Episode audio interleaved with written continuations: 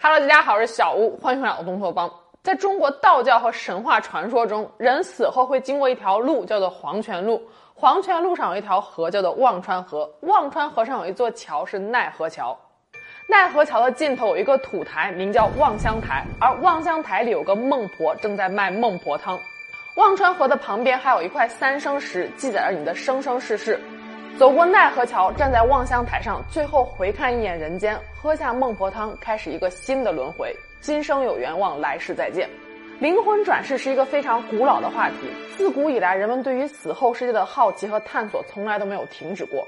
在湖南怀化最南端的通道侗族自治县，有一个人口只有几千人的平阳乡，而这个小小的乡村曾经在全国范围内声名大噪。原因是在这里发现了一百多位轮回转世的再生人。二零一五年至二零一六年，业余作家李长征深入侗族自治区，采访了这一百多位转世者，并且将采访的资料和笔记整理成为了一本书《平阳再生人：侗族一百个投胎转世的案例》。今天咱们就来聊聊这个神奇的轮回村。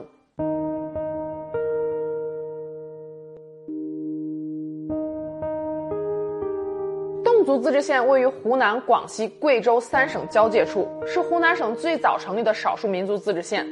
侗族是古代落月人的后裔，至今已经有两千五百多年的历史了。他们信奉原始宗教，崇拜多神，意思就是无论山川河流、巨树古石，全部都被视为有灵之物，都是崇拜的对象。在侗族信仰的诸神中，侗族女神萨被认为神力最高，她主宰着世间万物的一切。每一年的祭萨活动也是侗族最古老、最隆重的宗教祭祀之一。侗族人相信灵魂不死，因此有不少人认为侗族地区再生人比例奇高的原因，有可能跟他们的宗教信仰有关。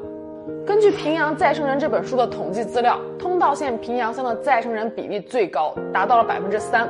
书中接受采访的一百多位再生人被分为了十二个大类，其中包括带有胎记出生的再生人，幼年时灵魂可以脱离肉身的再生人，前世分裂为多个灵魂的再生人，动物转世的再生人，前世死于意外的再生人，寿终正寝的再生人等等。下面来跟大家分享几个比较经典的案例。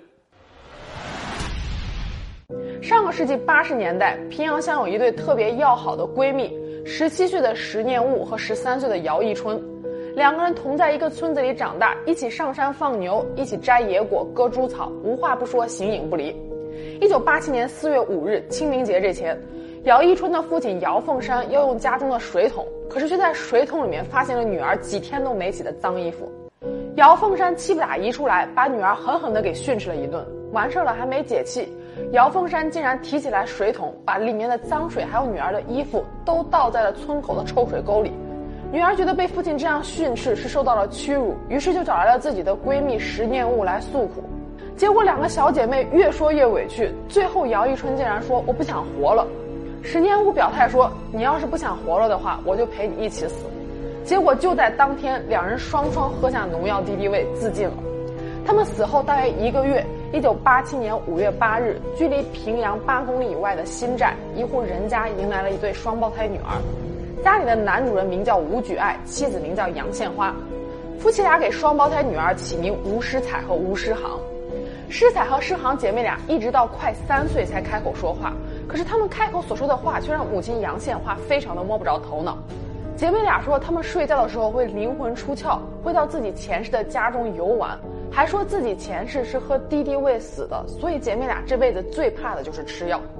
和其他的小孩子们不同，吴诗彩和吴诗航姐妹俩从小就不爱哭闹，而且特别喜欢睡觉，有时候一睡就是一整天。三岁那年，姐妹俩的爷爷去邻村参加一场周岁宴，爷爷前脚刚出门，姐妹俩后脚就上床睡觉了。一直到爷爷快回来的时候，姐妹俩醒了。醒来之后就跟母亲杨千嬅说：“爷爷已经走到哪哪哪了，马上就要进家了。”果然没一会儿，爷爷就回来了。吴诗彩和吴诗航姐妹俩有前世记忆这事儿，一传十，十传百，很快就传到了平阳乡。根据姐妹俩所说，死去的石念悟投生成了吴诗彩，而姚一春则投生成了吴诗航。失去女儿的石家和姚家那时候有多悲痛，现在就有多震惊。姚家夫妻来吴家看姐妹俩的时候，小诗航一见到上辈子的母亲，一下子就扑了过去，但是对父亲姚凤山还是不理不睬的。诗航说：“谁让他那时候那么凶的训我？要不然我也不会喝了敌敌畏。”姐妹俩灵魂出窍的能力一直保持到八岁左右。有一次，姐妹俩在家中睡了三天三夜，不吃不喝，母亲急坏了。她把村子里的郎中叫来给姐妹俩看，但是郎中们都说就只是睡着了，但是摇也摇不醒。姐妹俩醒来之后，跟母亲说，他们到自己前世所生活的平阳乡游玩了三天，还把自己的见闻全部都说了出来，说晚上在村子里面听了什么戏，谁家开了百家宴等等。母亲杨献花后来去平阳乡核实，姐妹俩说的竟然都对了。一九九四年，杨献花去广东打工，那一年施彩和施航七岁。不用母亲杨献花打电话回家里面，姐妹俩睡一觉就能提前告诉父亲母亲今天干了什么活，发了多少钱。如果姐妹俩所说的是真的的话，那么灵魂出窍就是有瞬间转移能力的。包括施彩和施航在内，《平阳再生人》这本书一共记录了五例转世后可以灵魂出窍的再生人，但是他们这种特殊的能力在之后的成长过程中都逐渐消失了。维持最久的一位是一位叫做姚海滩的，一直到十三岁还能够灵魂离体出游。石俊，一九三六年九月二十九日出生于平阳乡成玄村，一九七二年八月因病去世，年仅三十六岁。石俊死时留下了比自己小九岁的妻子吴国燕、四岁的儿子石景松和一岁的小女儿石梅丽。早年间，石俊曾经是一名预备役军人，后来成为了一名工程兵，退伍转役之后来到了通道县当一位电影放映员。石俊去世之后不到三个月，生病期间曾经照顾过他的同事石石胜的妻子生了一个儿子，后来取名叫石军，和石俊的名字发音非常的像。小石军从小会说话起，就经常跟家里面人说：“我常常去程玄村的家里去，但是不知道为什么我一进屋，我的两个孩子就哭。”程玄村的家指的就是和前世妻子吴国燕的家。而家中的两个孩子正是石俊死后留下的年幼的儿子和女儿，他们看到的应该就是睡觉时灵魂离体的石君。后来吴国燕得知自己的亡夫灵魂转世之后，曾经去看望过小石君。一九七五年，当吴国燕第一次见到小石君的时候，小石君什么话都没说，只是眼泪止不住的往下流。事情到这儿还没完。一九八八年五月二十八日，石俊去世十六年之后。成玄村附近的东江村陆家出生了一名男婴，取名陆小吕，父亲为陆佑东，母亲为吴祥孝。陆小吕自会说话起就说自己的前世也是石俊，只不过自己是石俊的复魂。他还知道石俊的主魂投胎到了陇城石石胜家。陆小李说，石俊生前体内有两个灵魂，自己作为复魂，在石俊死后为他守坟守了十五年。一九八八年的清明节，当石俊的遗孀吴国燕来为石俊扫墓的时候，作为复魂的他决定不再守魂了。他本来想跟着吴国燕去成玄村的家中再看看，可是走到半路的时候，发现了一名怀孕七八个月的孕妇，于是就停了下来。这名孕妇就是陆小吕这辈子的母亲。如果大家觉得人的体内有主魂和副魂两个灵魂很扯的话，下面这个案例你可能会觉得更扯。吴永菊，一九五二年十月二十八日出生于平阳乡的马田村。他自称自己生前是一只雌鹰，因为误食了一只被毒死的鸟，很快中毒身亡。第二天就转世到了马田村的吴家。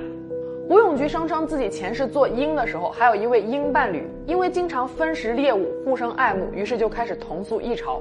鹰主要捕食小鸟、蛇鼠之类的小动物，而吴永菊这一生也是最爱吃生鱼、生肉，还有带有臭味的食物。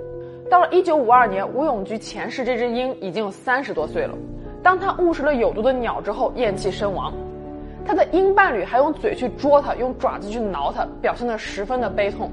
和很多平阳再生人一样，吴永菊也是从两岁多时开始讲述自己的前世，但是他父母对此十分的反感，还说过如果你再说自己上辈子是一只老鹰，我就打死你。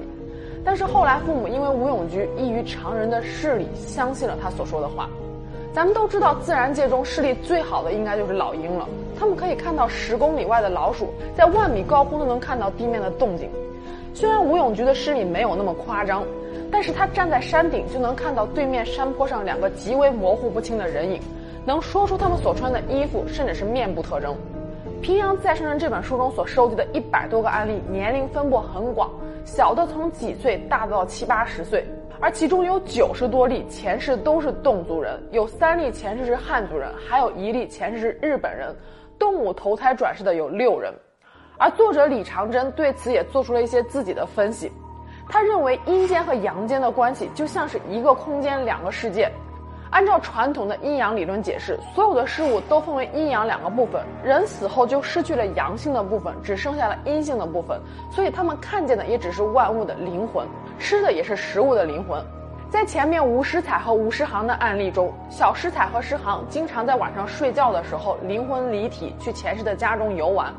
有一次，小师航偷偷拿走了后院的半筐橘子，当然他拿走的只是所谓橘子的灵魂。几天之后，诗航的母亲惊奇地发现，橘子的上半筐都烂掉了，但是下半筐一个都没事儿。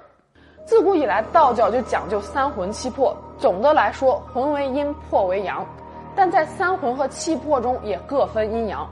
三魂分别指的是天魂胎光、地魂噬灵和命魂幽精。天魂为阳，地魂为阴，命魂又为阳。人死后，天魂归天路，地魂归地府，而命魂则会游离在人间的墓地当中。直到人再次投胎转世，三魂才会重聚。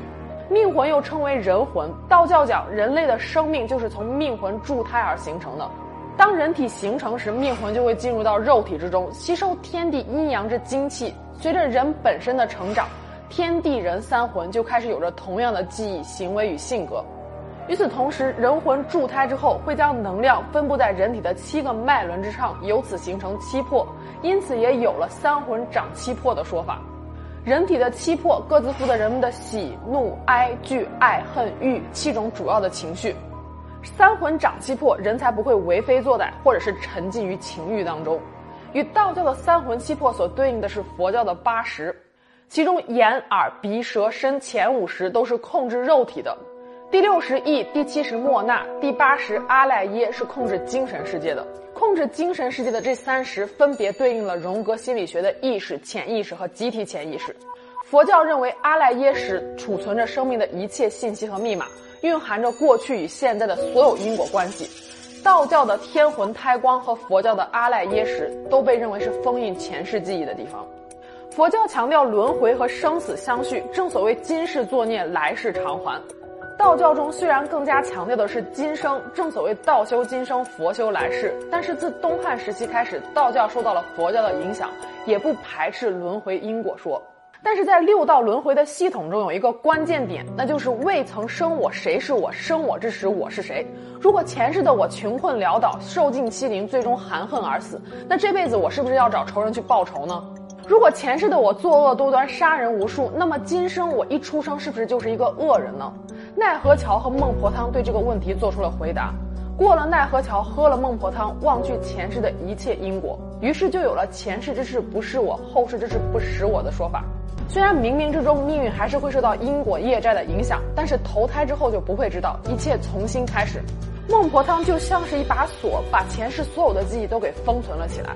但是这把锁也并不是每每奏效，一些前世因果较重的人就有可能带着前世的记忆转世。平阳再生人的作者李长征认为，平阳乡一带再生人密度高的原因之一就是少数民族紧密的关系和共同的信仰，甚至认为平阳侗族人带有一些特殊的体质，导致助胎的灵魂没有被抹去前世的记忆。西方国家实际上也有灵魂不变和轮回转世的说法。一九八零年，美国耶鲁大学的医学专家布莱恩在给一位三十多岁的女患者凯瑟琳做催眠的时候，无意中打开了一扇奇异的大门。